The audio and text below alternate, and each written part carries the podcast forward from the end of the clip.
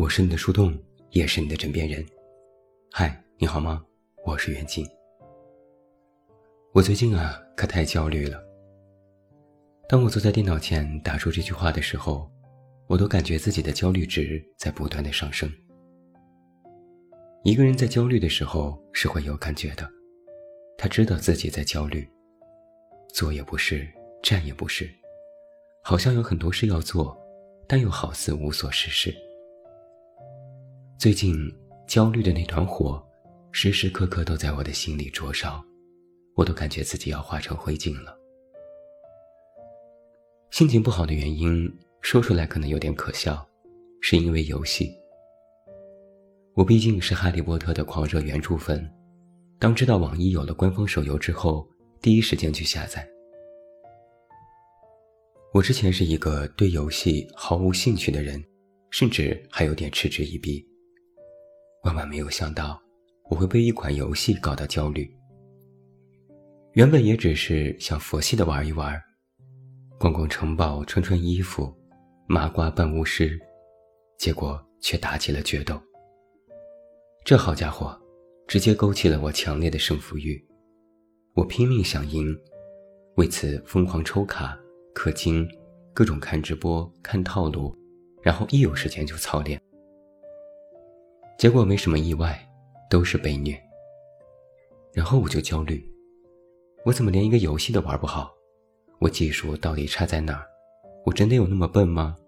我是应该用模拟器在玩吗？最好笑的是，我还玻璃心。如果被虐的实在是太惨，我会反手一个就把对方屏蔽，然后自己生闷气，生一个下午。朋友看到此景，直劝我。一个游戏而已嘛，你太较真了，何必呢？开心就好啊。我还不服气，我就是事事都不能输，我输了我就不开心。朋友直翻白眼，没救了你。除了游戏，我最近还有一个焦虑的地方是，要搞的事情实在是太多了。从九月开始，我就张罗着许多的事情，包括工作、生活。还有明年想装修一个家，还想搬点东西。一想到这些七零八碎的琐事会占据自己的时间，我就头疼。好像我之前不是一个喜欢为事情烦恼的人，但不知是年纪大了，还真的是精力不济，我没有了年轻时那种特别生猛的感觉。打个比方，如果不出意外，我今天可能只处理一个工作，那我按部就班就好。这是我的正常计划。那如果提前知道我要处理三个工作，倒也还好，把时间调控一下，也算是应得有余。但今天如果我要处理五个工作，或者今天有一些突发的状况，一下子打乱了我的所有计划，那我还没有开始行动，脑子里就已经是乱成一锅粥了。不知道你是否会有这种感受？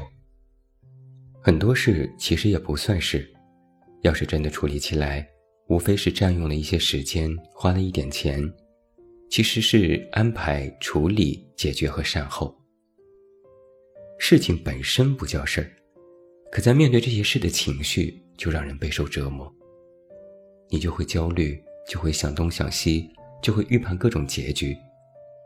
像我这么悲观的人，我会把某件事都想得十分的糟糕。然后得出一个结论是，这日子要完蛋了。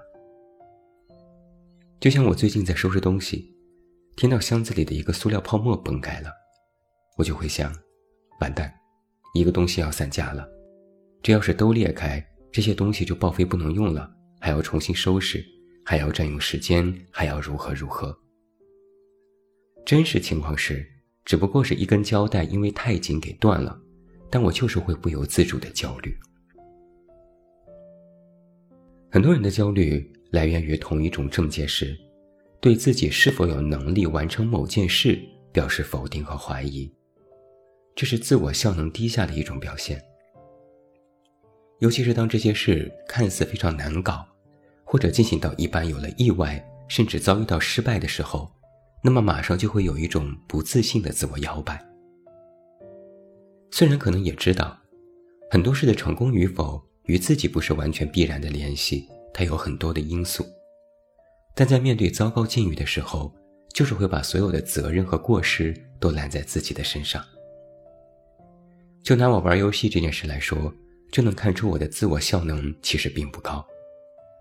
虽然我心高想赢，但输了却耿耿于怀，又因为我实在是技术不行，也不能真的要求自己达到多高的水平，但我又真的很想提高，又深知沉迷游戏有害无益，前后夹击，左右矛盾，无法可解，剩下的就只有焦虑了。朋友说。那你有没有想过，你现在已经是传奇段位了，就没有想过还有更多人实际上还不如你吗？你从新手到现在已经很厉害，为什么就不能肯定一下自己呢？说实话，我也不知道为什么，我就是觉得我可以是最好的那一个，但我不是，所以我就焦虑，真的是好奇怪的想法呀。曾经有许多读者和我说过关于焦虑这件事。我在网上也看过很多人的分享，其实大家更多的是陷入到这种情绪当中，感觉难熬。曾看过一个帖子，里面有很多人的分享，然后楼主一一进行回复，其实也就是给留言者提供同样事情的另外一个角度。